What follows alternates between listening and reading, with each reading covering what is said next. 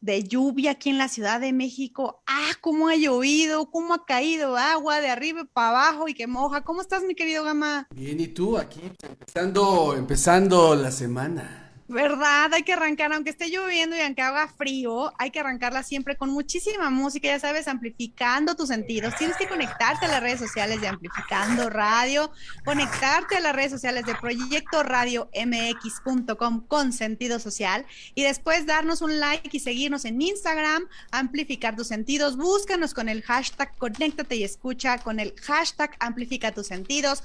Buscas al buen gama como hashtag camaleón sonoro y a mí me encuentras como hashtag artista soy o Sonia Eva Music, ya sabes, ahí estamos en todas las redes. Chile, mole y pozole para que te conectes, hables con nosotros, nos digas qué onda, qué está pasando contigo en la música y para que veas a los invitadazos, invitadazos que tenemos todo el tiempo, que ay caramba, hoy cómo se rompieron las redes sociales con el invitado, eh, qué bárbaras. Oigan ustedes, niñas, las fans aquí de nuestro querido Álvaro se descosieron porque, ¿qué onda? Claro que sí lo vamos a ver, por supuesto, es un talentoso, guapo. Así que bienvenidísimo Álvaro Olmos. Bueno, muchísimas gracias por la invitación, estoy muy contento. Y bueno, buenas noches desde acá de Argentina, Tucumán. Sí, para ti ya es un poquito más tarde, así que muchas gracias por conectarte, eh, aunque sea tarde. ¿Qué tal eres para desvelarte? Eh, antes era más noctámbulo, lo reconozco, los años me están empezando a, a ser más diurno, pero sí, me llevo bien. Qué bueno, qué bueno. Hay que dormir temprano porque si no, uno como que se empieza a escurrir y a desconcentrar y a arrugar y no sé qué tantas cosas. que- Pero bueno, encerrado aquí uno de repente como que se aburre y como que no. ¿Cómo te ha tratado la, la- el encierro y este tema? Ya te vimos, tú muy musical, tuviste conciertos hace poquito y presentaciones, estás muy, muy activo en, en redes sociales, tus fans están vueltas locas, ya está aquí Soledad de la Cruz, Marian Delgado Vasconcelos, Natalie Vero, Miriam Delgado, Mónica Moody, Romina Betsabe Fisher. ¡Wow! No, espérate, esa- esa- esas yo les pagué, ¿eh? Yo les pagué a esas personas. que no, Claro que sí. Puro fan Álvaro, orgánico. Álvaro me habló y me dijo, oye, Gama, no manches, móchate con unos fans ahí. No, No es cierto, no, no es cierto, claro que no, todos son Mucho sus fan, fans. puro fan orgánico de Álvaro, cosa que deseamos los mexicanos. Así que cuéntanos cómo te trata la música y cómo te ha tratado estos últimos año y medio ya. Bueno, fue un año bastante loco, ¿no? Eh, bueno, contento porque dentro de muy poquito ya estoy en México. Llego a Cancún el 27 de, septiembre. Y bueno, en realidad el año, este año y medio que pasó, que parece ya una década, realmente se hizo largo y sigue siendo largo, ya nos vamos a acostumbrar a esta nueva normalidad. Fue bastante raro al principio, triste para todos, bastante, con bastante ansiedad, incertidumbre, y lo sigue siendo en algunos aspectos, pero también fue muy creativo. Yo reconozco que en el, en el primer lapso de la, de la, pandemia o el encierro, eh, como yo venía viajando mucho por Argentina, casi una vez al mes o incluso a veces dos veces al mes, eh, el hecho de no poder viajar me hizo un poquito como viajar hacia adentro. Entonces empecé a, a, decantar un montón de emociones que tenía, a leer con un poquito más de tiempo y calma, cosas que nunca tengo. Y lo aproveché para hacer muchas canciones, hacer muchos vivos también. Eh, no solamente yo, todo el mundo, el, el, el, Instagram y el Facebook se atestaron de vivos por todos lados, hasta los famosos hacían vivos. Así que fue de mucha actividad y de consolidación, con un público muy lindo que me sigue, que me escucha, que me apoya. Y además era un ejercicio, ¿no? Para mantenerse activo y, y no, no parar todo el proyecto, yo tenía todo un equipo con el que ya teníamos planes, grabaciones. Hoy, como, como la mayoría de los chicos con los que trabajo, tenemos nuestro propio home studio, donde después eh, cada uno hace su trabajo de edición o grabación y, y se mejora en la mezcla y, y en la masterización. Seguimos trabajando igual, pero con ciertas limitaciones. Pero hoy ya prácticamente ni nos juntamos, ahora todos por Zoom. Así que son las nuevas cosas que nos dejó esta pandemia. Oye, pero. Así que bueno, fue positivo. Dentro de todo fue bastante positivo. Pero está padre. Esa ¿no? es la meta ahora, ¿no? Sí. Anotarle y darle el visión a lo, a lo bueno que nos está dejando todo esto y ya dejarnos un poquito de, de, de lo malo que, que, desafortunadamente todavía hay mucha gente ahorita que hay una nueva ola. Cuídense, por favor, ya lo decimos, pero siempre trata de ver lo, lo positivo y lo mejor y lo que, lo que puedas energéticamente hacia arriba, porque si no, eso está cañón. Y la música te ayuda, es vibración y tú eres un hombre de muchas emociones. A ver, mi gama, ¿qué ibas a preguntar? No, pues es que aquí el buen Álvaro, o sea, tiene su carrera y todo y se da su tiempo para, para, para hacer, para, para hacer el rollo de la música. O sea, ¿cómo, cómo te decides en, en, en combinar estas dos facetas de, de tu vida, la, la, carrera que estudiaste y la carrera que te apasiona? O también estudiaste no, no, música, no, no, no sé, o sea, Cuéntanos tu bueno, para, para, para, empezar, nada es gratis. Tengo un dolor de espalda hoy. Niñas, sí, ¿qué pasó? Claro, ¿Por qué lo dejan sufrir? No, bueno, ya no tengo, ya no soy un quinceañero. Pero bueno, en fin, volviendo a tu, a tu consulta, a tu pregunta, Gama, eh, hice toda la carrera de, de, odontólogo estudiando música, pero de forma independiente, con, con maestros y profesores, que ya, que ellos sí eran músicos académicos. En un momento tuve la duda y, la, y, y, casi la decisión de seguir una carrera académica de música, pero después me di cuenta que, que la mayoría de los músicos que conozco y que admiro profundamente en Tucumán, después tienen que terminar siendo docentes para, para, para ejercer o para poder solventar su proyecto como músico y, y, y, tener escenario, que es lo que todos nos apasiona en realidad, o por lo menos la mayoría, hay quien disfruta de la música académica y de la docencia y de la formación. Eh, yo también soy docente en la universidad, como odontólogo, por ahora, pero volviendo a la raíz, sí, estudié canto, estudio canto todavía, ya voy por mi sexta profesora, con la que últimamente me siento muy, muy cómodo. Eh, estudié con bastantes profesores de guitarra, no me considero un guitarrista, pero como es mi, mi herramienta de composición, siempre intento profundizar y, y, cuando algún libro se me quema, acudo a mis, a mis maestros o a mis músicos, que dentro de mi equipo de producción, dos de mis productores son guitarristas, entonces, eh, y después tengo dos guitarristas más, entonces la verdad que me fui apoyando, complementando y aprendiendo a toda la gente con la que eh, me comuniqué en este tiempo. Y bueno, la odontología al principio fue como una especie de, de, de medio de vida, no, no la ejercía con mucha pasión, sino con más responsabilidad que otra cosa. Eh, hace un tiempo que, que me amigué, hice una, una, una, comunión con esta doble, doble vida, como le decía yo. Antes le decía una media vida, porque estaba como dividido la mitad en vez de, de completo. Pero actualmente, bueno, me, me, permite planificar muchas cosas, la música ha seguido un cauce bastante lindo, si bien queda muchísimo por aprender, muchísimas cosas por, por hacer, nuevos desafíos, como por ejemplo que es viajar a México en un contexto no tan favorable y afable como el que estamos teniendo. pero me he apoyado no solamente en la odontología, sino también en el apoyo de, mis seguidores y seguidoras que, que, bueno, son un puñado muy lindo distribuido por el mundo, que, que alienta el proyecto, que está para opinar desde dentro, que muchas veces me ayuda a compartir, a, conseguir conciertos, a conseguir eh, alianzas con otros artistas. Así que bueno, fue, fue mi herramienta la odontología y lo sigue siendo para poder tener la tranquilidad de a veces invertir y, potenciar a la carrera que, que, ya más o menos va madurando con estos años. Oye, hombre de incansable voluntad. Tengo, en estos cinco años que van a pasar, ya cuando cumpla 40, te digo si ese nick lo sigo sosteniendo o no. Eso te iba a preguntar. ¿En algún momento se ha resquebrajado esta voluntad? ¿La has perdido?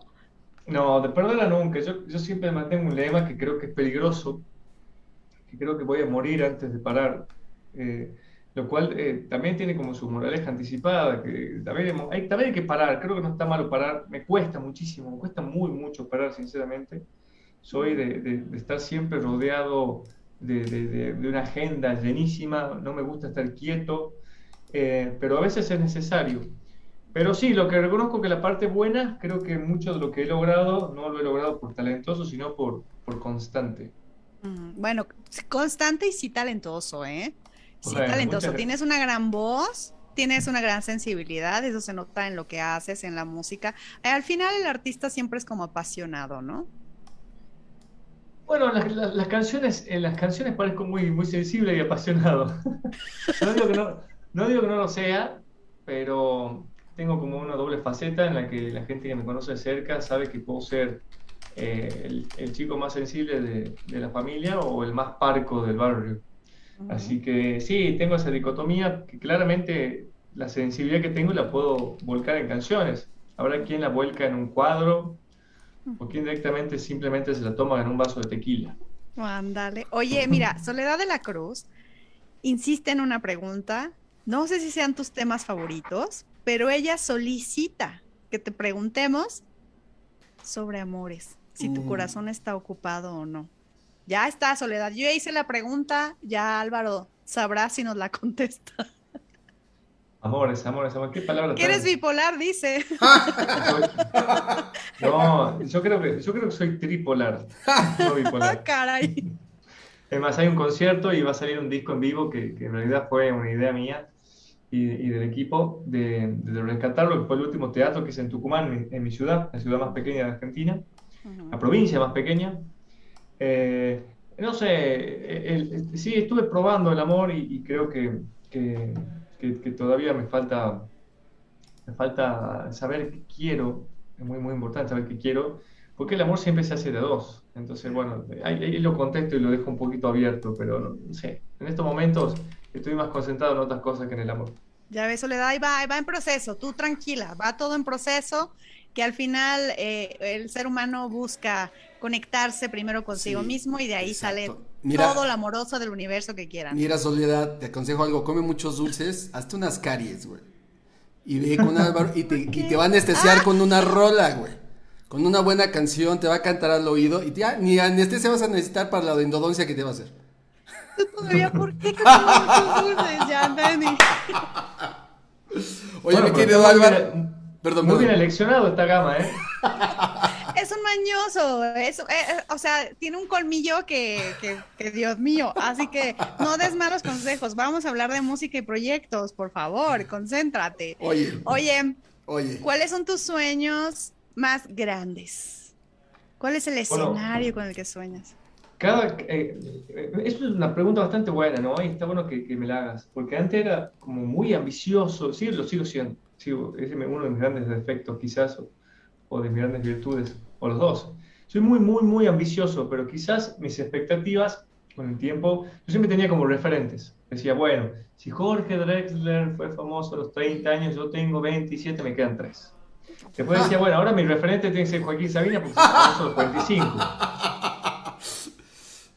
Me gusta esa filosofía. está buena, está buena esa. Hay que, ya, Justin Bieber no puedo ser, claramente. así que, entonces, no, bueno, ambicioso, eh, me gustaría eh, conocer el mundo entero a través de mis canciones y no a través de, que mi profesión. Nunca soñé con ser un conferencista, ni dar congresos, ni asistir a congresos por todo el mundo. No, yo creo que mi máximo sueño es conocer todo el mundo. Conozco muchas personas gracias a la música y cada vez conozco más y estoy convencido que me faltan muchísimo más por conocer. Y hasta el momento ha sido una gran aventura. Me gusta eh, cada vez que vuelvo y, converso con la gente de, de, mi, de, mi, entorno, al cual quiero mucho. Tucumán es una ciudad muy chiquita, muy convencional en algunos sentidos. Y me doy cuenta todo lo que he conocido gracias a la música o a esta pasión, eh, como que en vez de, de, aquietarme me da aún más sed. Querer viajar, eh, querer tocar en todos lados, de repente ir a provincias y, y darme cuenta que hay 10, 15, 20 personas que que se emocionan con mis canciones, que las saben, que las piden, que las repiten, que después las comparten. Bueno, me ha pasado de ir a México en 2017 y alguien me esperó en un aeropuerto, como si yo hubiese sido David Bisbal, más o menos. Entonces, eh, son cosas lindas que pasan y que te motivan. Y, y, bueno, mi sueño sería ese, conocer la mayor cantidad del mundo gracias eh, o, o, con el propósito de llevar mis canciones y que sean recibidas. Habla, Fíjate qué increíble. Hablando de, de sueños, un sueño colaborativo. ¿Quién te gustaría? Que aquí ya vi un video que estás este con un, cuate que se llama, yo le dije Pepe porque se llama Pablo Pacífico, ¿no? Pepe. Pablo Pacífico. ¿Con quién te gusta? ¿Con quién te gustaría este este hacer algo así? ¿Y qué, ¿Y qué tipo de canción? Bueno, ahí también las expectativas fueron bajando. bueno, yo siempre soñaba con hacer una canción con, con Joaquín Sabina pero bueno, con el tiempo me, he visto casi todas las entrevistas de Joaquín y de su entorno como si, como si, como si fuese prácticamente, no sé, una serie de Netflix. Y he visto que la mayoría de sus, de sus más allegados colegas y músicos lo ven muy poco, Joaquín, lo ven mucho menos de lo que querrían y, e incluso ni el mismísimo Drexler ha hecho una colaboración a dúo con, Joaquín Sabina, lo cual me parece como hasta increíble, ¿no? No de poco creer, ¿no? Eh, qué sé yo, eh, todos sus vocalistas y demás han estado muy cercanos a él en disco, pero ¿cuántas de ellas son solistas y no tienen una canción con Joaquín Sabina? Entonces, contame mi, mi, sueño no es que se murió todavía, porque se va a morir realmente el día que se muera Joaquín y voy a llorar como un loco, pero sí, mi principal sueño era cantar con Joaquín Sabina una canción de él y una canción mía.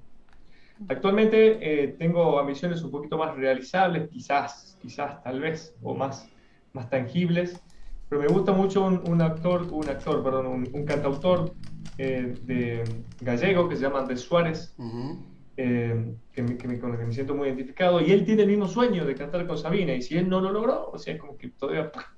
Y también he soñado con, en su momento cuando era chico cantar con Juan Carlos Baglietto, eh, con Alejandro Filio, un Pablo Alborán, me, me gusta muchísimo un Pablo Alborán, y, y digamos, por no sé, son un montón de personas, pero sí que mi máximo, mi top ten era cantar con Joaquín Sabina o que él cante una canción mía dúo, era como que era lo, que...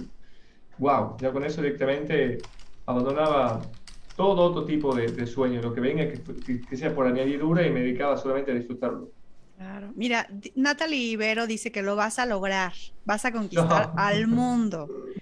Y Soledad, ¿qué, ¿qué temas, expectativas versus realidad Sí, pero fíjate que mmm, mencionas algo bien importante, o sea, quizá uno cuando entra con las expectativas se imagina pues las grandezas. Todos, todos, todos queremos el escenario gigante y que nos descubran ahí las disqueras y no sé qué tanto, pero nunca abandonar el sueño, que al final ese ahí está y está bien claro. Y tú lo tienes sí. muy claro. Sí, bueno, yo tengo muy claro que disfruto lo que hago, eso está muy claro. El día que, ojalá no llegue nunca el día de, de que mucha gente dice, bueno, pero es, es, la música es, es, linda hasta que realmente se convierte en tu, en tu, oficio y en tu trabajo y después te cansará.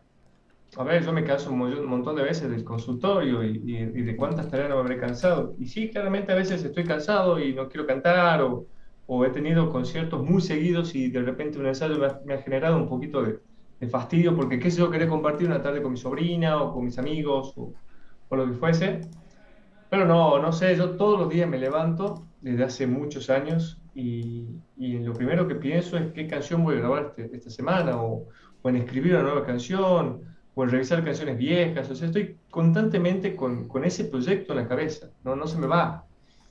Y bueno, las expectativas se van acomodando a la realidad, como dice ahí Soledad, expectativa versus realidad.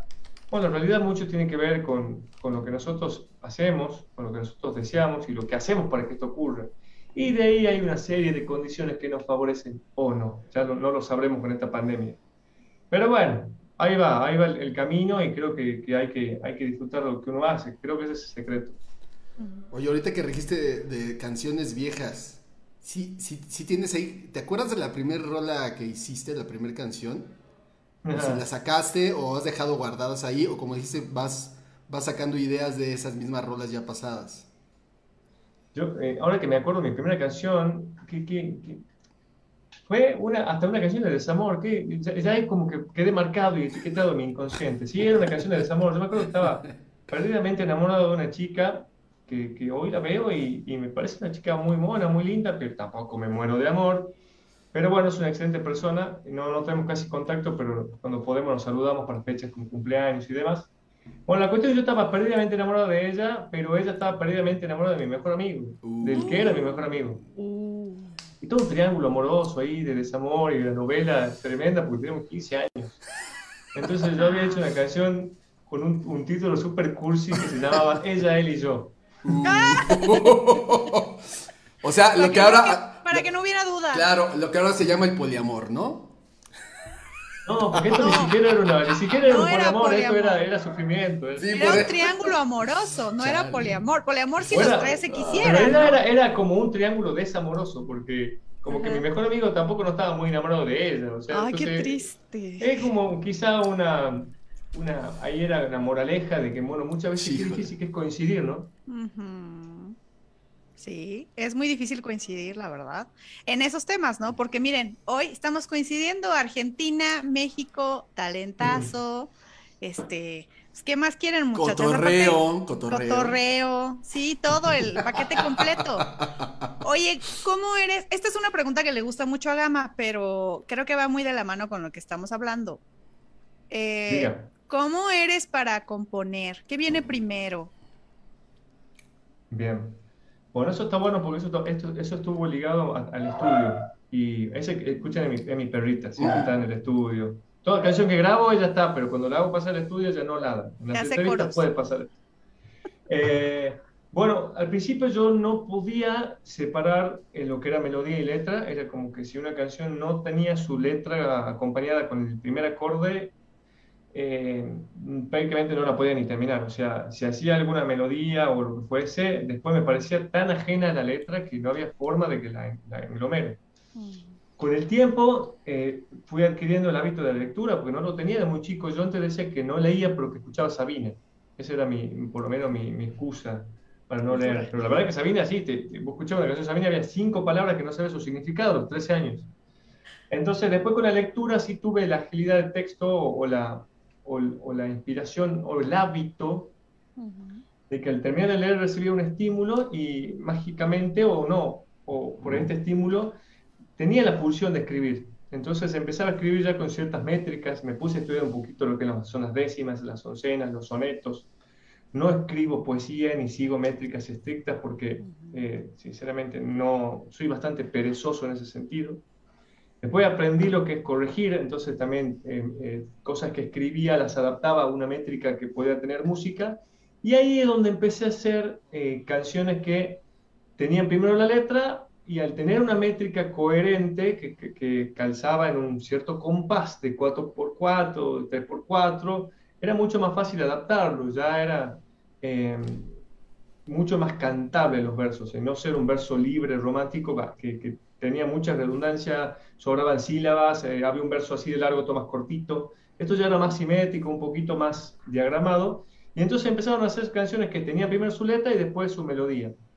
Y me pasó el contrario, por el estudio de la guitarra, el estudio de un poquito de, los conceptos armónicos y, y, demás cosas, empecé a trabajar eh, armonías y melodías y después, uy, ahora le busco una letra. Y pasaban experimentos de que encontraba viejos textos y, con nuestra nueva melodía la adaptaba, corregía, movía cosas y de repente me aparece un estribillo que nunca había tenido una estrofa y con esta melodía quedaba perfecto lo que justo me había pasado ayer o, hubiese querido que me pase mañana.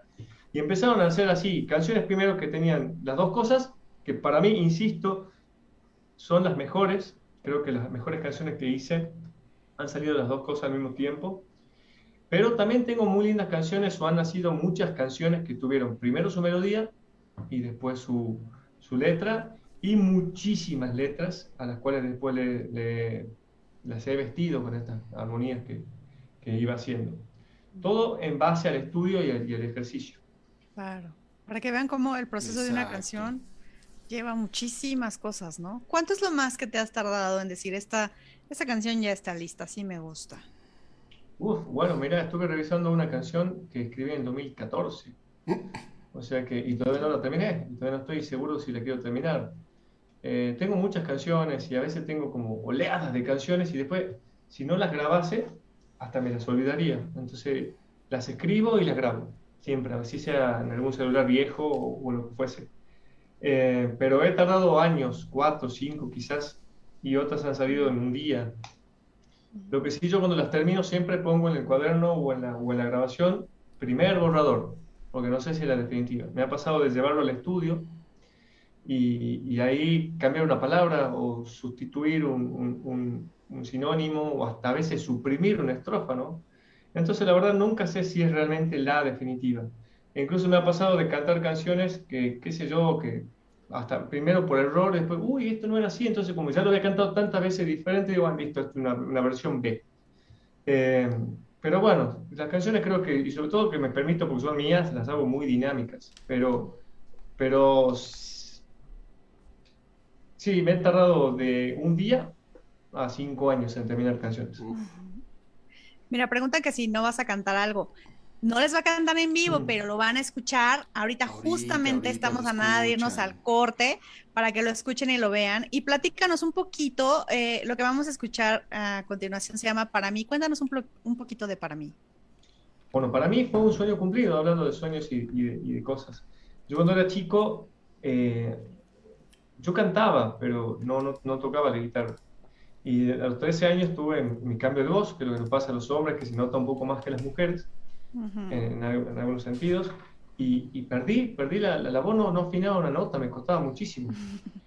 Entonces empecé a tocar la guitarra recién a los 15, 16, o sea, muy grande, perdí mucho tiempo.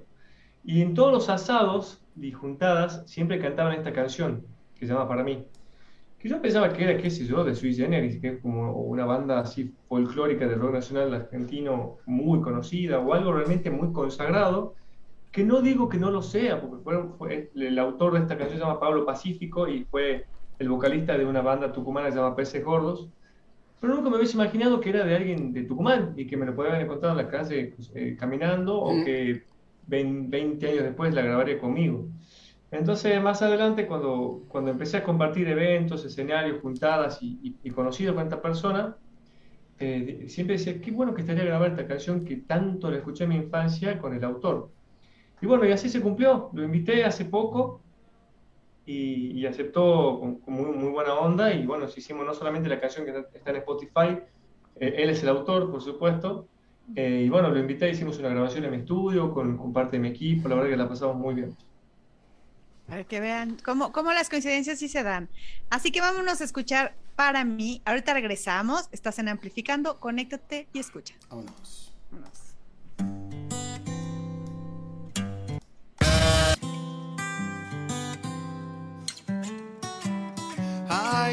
momentos de mi vida que me llevaré hasta el fin. Yo soñé ser un titán como Martín chocolate comprimido y el gestito de bala son sonrisas dentro de mi realidad. Los domingos a la cancha para ver a San Martín y las figuritas nunca ese bendito referí. Una radio que sonaba con una canción de amor, Nito y Charlie con su cama para dos y todas las poesías se hacen pocas para decir que viajas por mis venas como loca mm. hasta el fin con esto que en mi cuerpo provocas yo quiero seguir poniendo sonrisas en tu boca Uy, para mí.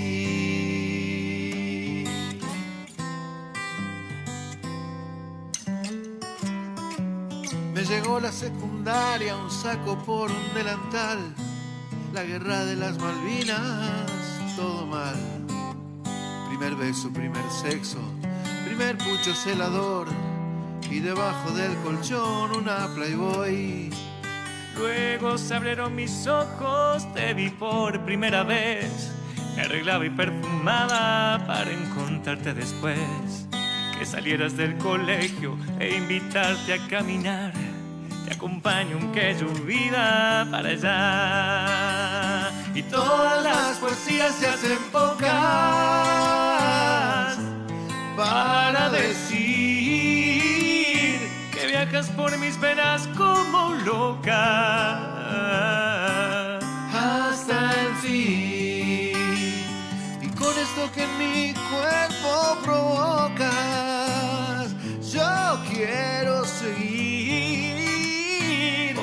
sonrisas en tu boca. para mí. hasta el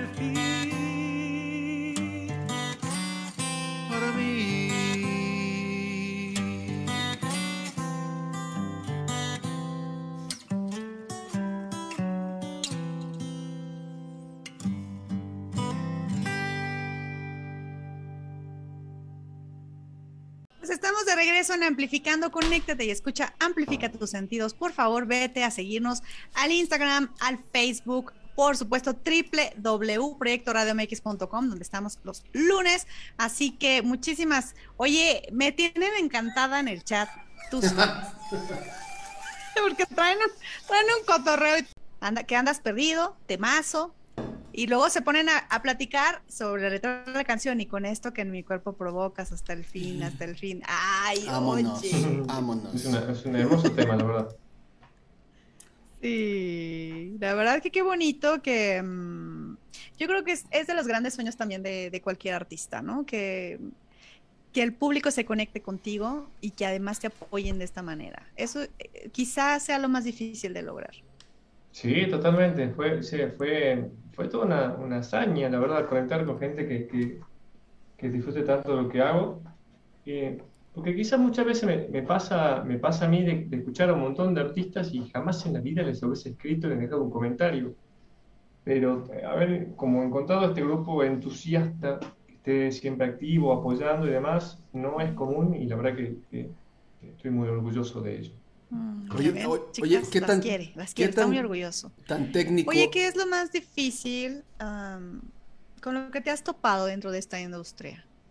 Bueno, me ha, me ha costado muy mucho eh, conseguir conciertos en España cuando fui y, y los conciertos que conseguí fueron gracias a fans, seguidoras españolas que me han contactado con, con, con bares, con garitos, con micros abiertos o artistas locales de allá, con los que pude eh, de esa forma concretar una gira por, por España.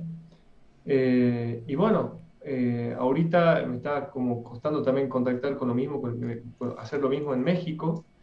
Es difícil, cuando uno rompe por ahí la, la frontera, contactarse con, con, con el mundo musical de afuera de Argentina sí me ha resultado difícil. A veces menos, a veces más, pero sí, sí, sí me ha costado.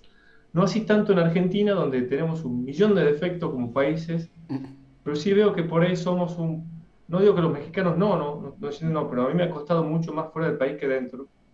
Eh, a veces concretar conciertos y, y demás cosas. Oye, yo es que yo tenía mi micrófono muteado, perdón. No hay problema. Este, técnicamente, ahorita que está de moda tenerlo home studio, digo, yo, yo- a mí me encanta siempre hacer estas preguntas. ¿Qué es, qué, qué utilizas para grabar? O sea, ¿te has hecho experto? ¿Has tomado tus cursos? Este, este, ¿qué es lo que más te cuesta en, en- en- hacer una grabación ahí, este, un demo, un demo en tu casa? ¿Qué, qué es lo más que se, te dificulta? Y, ¿O qué es lo más fácil, no? Bueno, en realidad yo acá tengo, estoy bastante bien equipado, por suerte. Cuando viajé a Barcelona en el 2016 me, me he traído unos lindos, un lindo micrófono, una buena placa de sonido y tengo mis instrumentos de un quality más o menos profesional. Incluso ahora cuando vaya a México creo que voy a comprarme una guitarra nueva si puedo. Pero en cuanto a lo técnico, que era tu pregunta, yo hago maquetas muy sencillas. He delegado eso a, a, mis productores, que son realmente los que están capacitados y han estudiado para eso.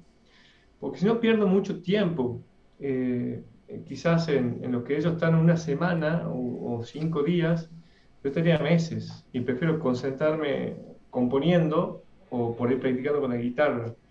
Entonces, esas cosas las he aprendido a delegar si bien me defiendo grabando, y de hecho hemos trabajado en equipo grabando cosas en casa y mandándole a, a Chicho o a Juan o a Cristian en su momento también para, para, que ellos las mezclen, prefiero delegar esa parte a ellos. No sé si por comodidad o más bien para poder concentrarme en algo, porque ya estoy bastante diluido. Si, si te das cuenta que estoy en la odontología y en la música, ya son dos cosas que me diluyen. Entonces, meterme la música, que encima es un mundo súper amplio, y el tema de la grabación es totalmente amplio, es enormemente, y hay que capacitarse como en todo. Entonces, prefiero que, que mis músicos, la, parte de la, que le gusta la producción, le gusta la, la mezcla, le gusta la edición, eh, se encarguen de eso y yo me concentro un poquitito más en lo vocal y en lo, y en lo compositivo.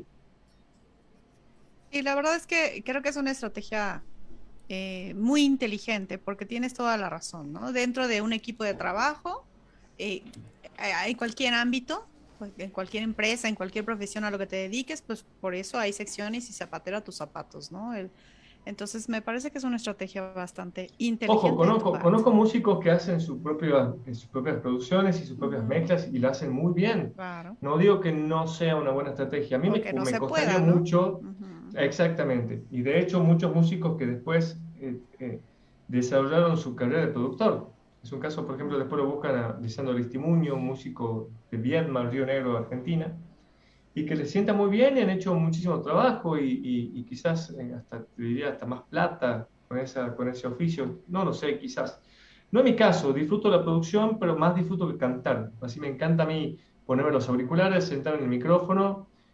Sí soy de, de aportar muchas ideas y sé cuando algo no me gusta, eh, por ahí eh, tengo alma de productor porque hago maquetas o escaletas hasta de mis propios clips y después le doy libertad a, a, a los que me filman. Tengo cuadernitos como estos, por ejemplo, que donde hay ideas sobre clips o sobre canciones o sobre la sonoridad que quiero para una canción. Eso me, me ayuda también a organizarme un poco porque soy muy cambiante en algunas cosas, entonces si, si estoy todo el tiempo cambiando no concreto nada. Entonces de repente sí soy metódico en ese sentido y tengo mis ideas como productor, pero después, ya está, hacelo vos. Y mostrame cuando lo tengas y si no me gusta modificamos y demás. Pero yo sentarme a... No, la verdad que prefiero, disfruto, no lo disfruto, me estreso. Entonces prefiero disfrutar con la guitarra o componer o leer o escribir o corregir. Eso es algo que realmente amo. Claro. ¿Y cómo eres antes de entrar a una presentación, a un concierto? Ah, soy un estúpido. Sí, no se me puede, no se me puede ni hablar. No estoy como en otro lugar, no contesto, me pongo mal humor. Es de los míos, es de los míos, choga.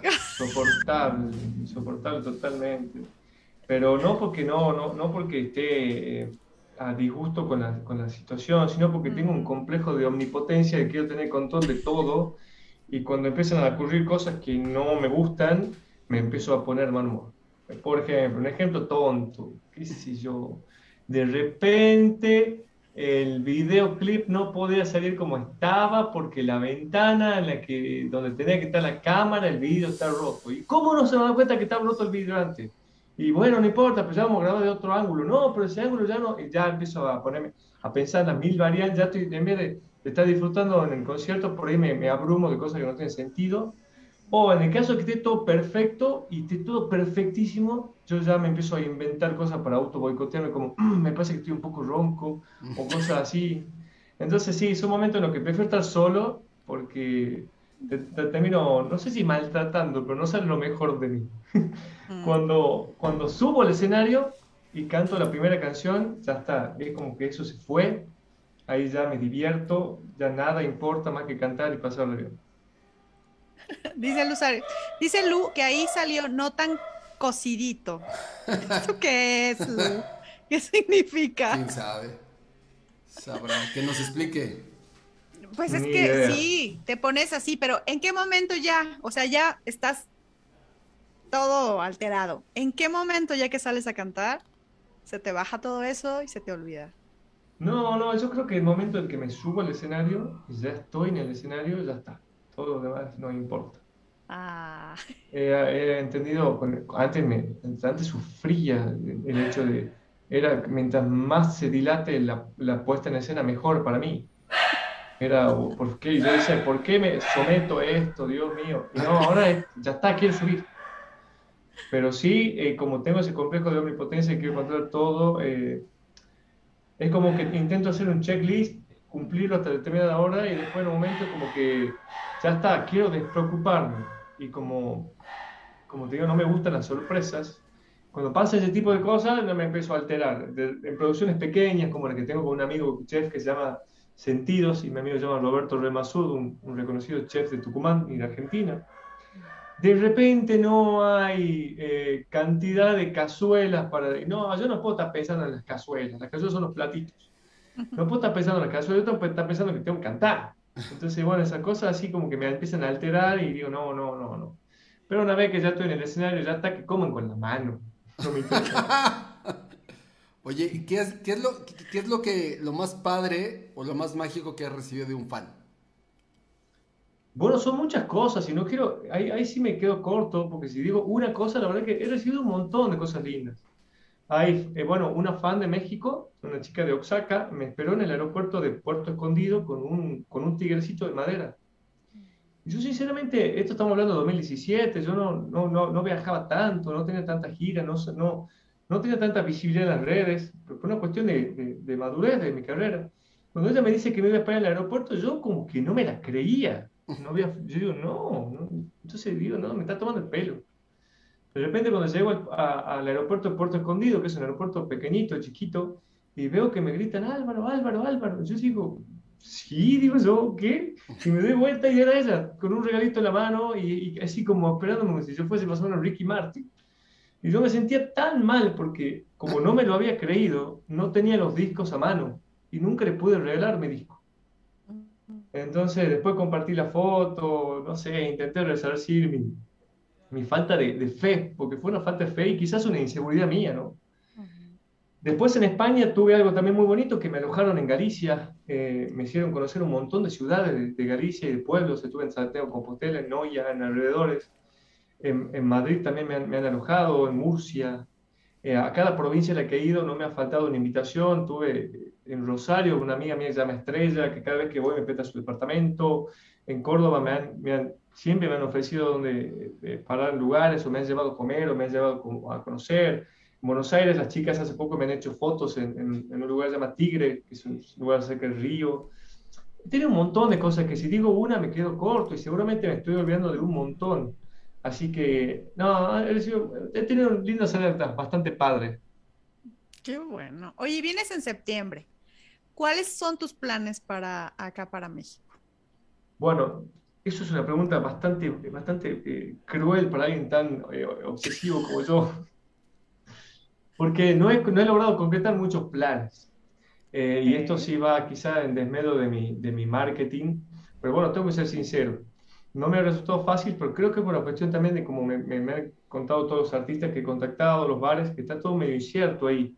Pero bueno, sí, eh, llego a Cancún, donde, donde me han dicho que el movimiento está como pleno desde siempre. Voy a hacer mi base en Cancún unos días, de me voy a Playa del Carmen y desde ahí voy a tratar de, de- concretar la mayor cantidad de conciertos posibles, conocer la, la mayor cantidad de lugares, que también me- lo quiero hacer. Si bien ya conozco México y he viajado dos veces, es tan grande y tan lindo que me queda un montón todavía por, por ver. Y de ahí me voy al DF, donde ya me, me estará esperando uno de, de mis coequippers, eh, que se dedica, es un cineasta, hace clips y videos y films, donde también nos, nos hemos decidido, al margen de, de- de concretar fechas y conciertos, que no voy a parar hasta conseguirlo o morir en el, en el intento, voy a hacer eh, material, voy a hacer fotografía o video, voy a tratar de alquilar un estudio en, en el DF para poder seguir con las producciones, porque los chicos se acaban a seguir trabajando con canciones, y creo que sería una hermosa anécdota tener canciones grabadas desde México o estrenadas desde México, que eso nos permite el tema de la tecnología y, y que nos ha ayornado después de la pandemia. Así que bueno, de planes, plan, tengo un montón de planes. Pero así yo solía tener como ya una agenda escrita hasta dónde iba a tomar el café todos los días, así que no me está pasando eso, pero voy a dejar que las cosas fluyan un poco. Claro. A veces, a veces todo pasa cuando uno las tiene acá en el invisible, simplemente se hacen visibles. Pues ya Cami Sánchez ya te está esperando aquí en México. Ya por ahí dice que tiene dos fechas este, listas. Así que Cami, ponte a trabajar, ¿eh? No, no es cierto, no, digo eso. Pero ya Cami, ponte a conseguir y nosotros también en lo que podamos ayudar, ayudar para amplificar tus sentidos con la música de Álvaro Por Olmos. favor, por supuesto. Puestísimos de la Ciudad de México. Claro que sí. Esto, esto que ya estamos haciendo, que están haciendo, y, y es, es- es un montón ya para mí. Y, y bueno, quería agradecerles nuevamente, aunque parezca que ya lo haya dicho, no, no, no es un detalle menor, volver a agradecer. Así que bueno, muchísimas gracias. No, hombre. No, no, pues eh, esta es tu casa, cuando quieras, cuando quieras estrenar algo, cuando quieras decirnos algo, cuando quieras chismearnos algo también. Esta es tu casa. Este, y la verdad, este, se admira eh, la, la parte eh, que, que tienes, el valor que tienes para venir. con todo esto de la pandemia, aún así vienes a, a- a crear cosas nuevas, ¿no? Que es lo que, se- lo que Sí, siempre decimos que de se de- necesita. de- de todas formas, será mi, mi primer encuentro con, con México eh, un tiempo prudente, que son tres meses, voy a estar casi tres meses, pero bueno, puedo volver el año que viene o el año siguiente, o sea, yo lo, lo que quería lograr con este año, eh, Gama, es, eh, ya lo hice an- anteriormente, pero no tan de forma contundente, es como ya empezar a aprender esto de, de instalarme en otra ciudad, que también fue uno de mis grandes, grandes sueños, hacer la odontología una carrera muy absorbente, muy absorbente. Hoy me siento con colegas y, y bueno, me dicen, che, ¿y ¿cómo va a ser en el consultorio? Bueno, yo actualmente en mi consultorio también he formado un equipo en el cual confío, en el cual me apoyo, para que me permita vivir con esta, con esta doble pasión o doble profesión que tengo. Mis pacientes lo saben claramente y cuando me eligen, me eligen sabiendo quién soy. Hay pacientes que se hacen fan, fan que se hacen pacientes. Así que fue también una, una manera de como romper el, el cristal ese y animarme a. Entonces, una vez que ya tenga esta primera experiencia de tres meses fuera del país, sea buena, buenísima o mala, que yo creo que no va a ser para nada, me voy a arrepentir en lo absoluto, eh, ya empezar a planificar otras oportunidades, otras experiencias, sea México, porque estoy seguro que me voy a enamorar de México, o regresar a España, o hacer otras escalas, o como le decía, el mundo es muy grande y, y- y planeo conocerlo. No, y aparte, lo- lo- para, para nosotros lo más, no- no- lo más normal que sería, sería que la gente tuviera esa doble vida, que estuviera su profesión, pero Claro. también la pasión del arte, de algún tipo de arte. Siempre lo hemos dicho, ¿no? Siempre, Siempre hemos acompañar eso. Lo debe Sí. acompañar. Sí, o sea, es padrísimo que eh, los artistas tengan otra profesión, pero siempre hemos dicho que si, si el ser humano en general tuviera su profesión y adicional tuviera una pasión artística, híjole, creo que estaríamos mucho más estables emocionalmente hablando. Yo digo. Bueno, ahí yo les refuto algo, porque quizás eh, hay, hay muchos hay artistas que quizás van a ver esta grabación. El arte es una profesión. Sí, El claro. arte es claro. una profesión. Claro. Pero a lo, a lo que voy es, es un poquito injusto que muchos artistas tengan que tener doble, doble Sí, profesiones. No lo digo por mi caso, ¿no? Porque lo mío fue una elección eh, y no me arrepiento. Pero hay quienes eh, solamente viven de, de su profesión y de su pasión y su arte y que han tenido el valor de, de hacerlo en un mundo donde quizás las prioridades no están eh, ahí, en ese Ah. lugar. Pero sí, convencido de que el que, que por ahí el que no tiene una vía de escape a través del arte la tiene mucho más difícil que el resto. Sí, eso Sí. siempre lo decimos. Eso siempre Sí, lo sí. decimos. Sí, Siempre. es una, es una profesión muy difícil, es una profesión que requiere mu- mucho, mucho sacrificio, ¿no? En la gran mayoría del, del tiempo, pero sí, creo que la gente debería de permitirse ser lo más posible. Hay gente que no le, le interesa dedicarse el 100% a la música. Habemos Totalmente. muchos que sí, nos interesa que sea nuestra vida, nuestra pasión, nuestro 24/7, ¿no? Y, y para eso se implica muchísimo trabajo, muchas horas pompis, como dice Gama. Sí, yo ya, no, yo ya no, estaba como Luis Miguel cuando empecé ahora ya, ya. Así nomás de. ¡Ay, quisiera! Y ahora, ahora como de cápsula, todas planas, haciendo más la rayita ya. Bueno, la- Quisieras. La serie de Luis Miguel para mí fue como ver así como una especie de congreso o no sé, un máster. Claro, yo digo, bueno, ya tengo el estudio, ahora me falta un viñedo y ya está. Sí, te lo juro, ¿eh? Un viñedo, una disquera, una. Híjole. Es Y una casa en. Acapulco, pero bueno, eso Y un, un Luisito Rey también, un Luisito Rey. Yo puedo ser tu Un Luisito Rey que me explote, lo ves Luisito. Sí, sí. Luisito Rey valga, Dios nos libre. Oye, Álvaro, déjanos por favor em, algún consejo para los, los que quieren ingresar a este mundo de la música y de repente no, no se animan, no se desaniman. Bueno, un consejo. Que, que se escuchen a ellos mismos y que el día que se levanten y no la estén pasando bien con lo que hayan decidido, y bueno, que lo abandonen. Que lo abandonen. Porque yo creo que eh, lo que no, no, se hace con gusto no tiene sentido. Que no quiere decir que no sea con comodidad. Yo creo que todo lo que, lo que, lo que vale cuesta mucho. Eh, las expectativas, y volviendo y remontando lo que hablamos al principio, se van moviendo y nunca hay que dejar de ser ambicioso, pero también eh, ambicionar mucho a corto plazo puede generar una frustración que te tumbe y que directamente te corte de raíz. Entonces es lo más difícil, aunque parece una obviedad, pero disfrutar, disfrutar de una pequeña canción, un pequeño concierto, una pequeña gira, un viaje, lo que, lo que sea, disfrutar. Y el día que no se disfrute, y bueno, dejar de hacerlo, porque eso se va a notar en el trabajo. Cuando no hay disfrute, en el arte sobre todo, se, lo ve, se ve que es una cosa que no tiene alma, que no tiene nada. Entonces, mientras exista eh, eh, ese disfrute, seguir, seguir con todo lo que se pueda. Buenísimo, buenísimo lo que nos dice el buen Álvaro Olmos. Ay, ¿qué dijeron, ¿qué dijeron en la cabina? No, entendí nada, ¿eh? Ahora sí no entendí ¿Qué pasó en la cabina? ¿Qué, ¿Qué, nos no entendimos nada.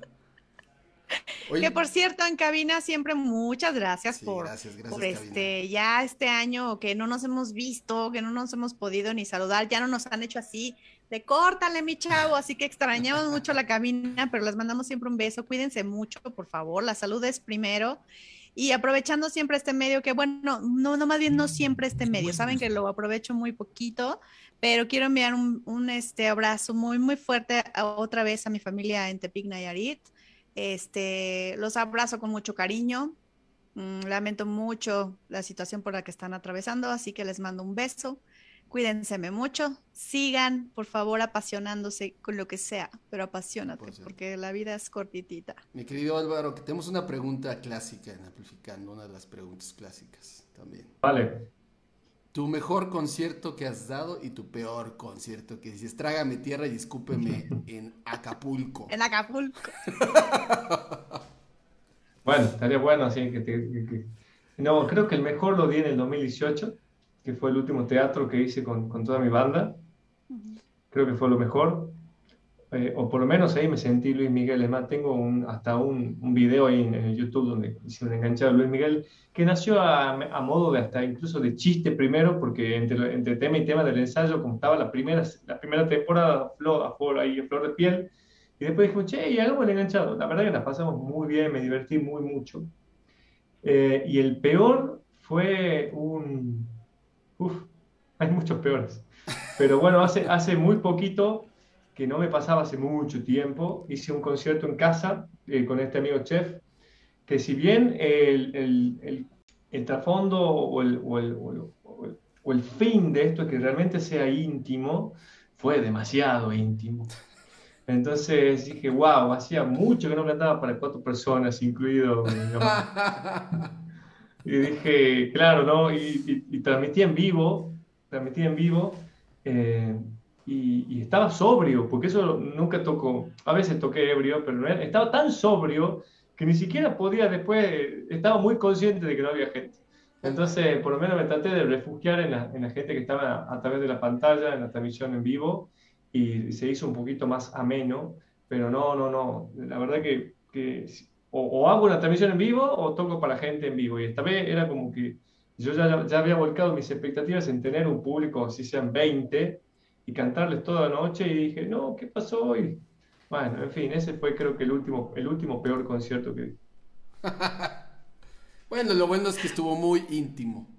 Estuvo muy, íntimo y de eso se trata la vida, así que qué bueno, todo en esta vida, todo se aprende y todo este se avanza. Entonces, muchísimas gracias por habernos acompañado. Conéctense, escuchen, amplifiquen sus sentidos. Este fue Álvaro Olmos.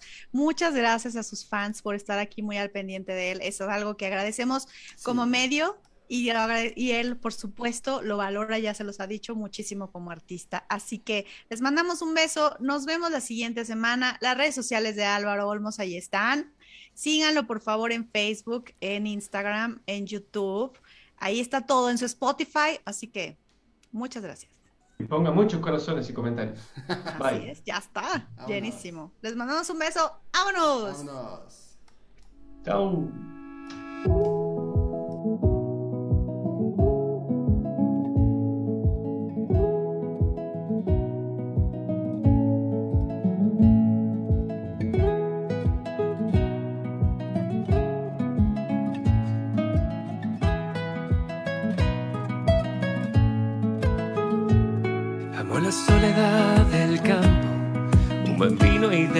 Descansar. El silencio y la mañana en la ciudad. Caminar descalzo en casa, comer despacio sin hablar. Que la prisa no me altere respirar. Pero cerrar los ojos siempre está tu voz y te busco en la habitación.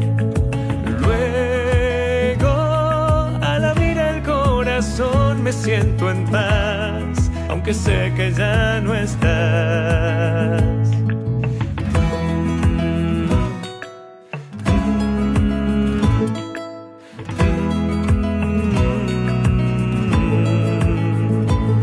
Amo la libertad del viento, los amigos y el hogar. Irme lejos para siempre regresar. Que no exista entre los sueños y el amor. Que me quieren ni querer siendo quien soy.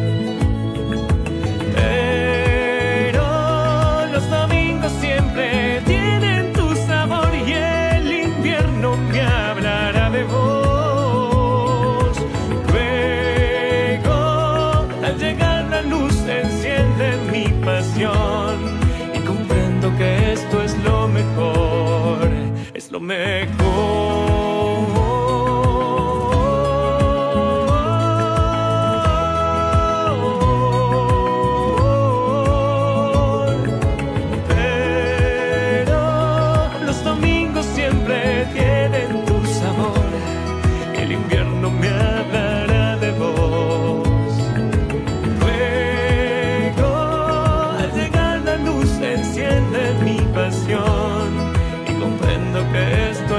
que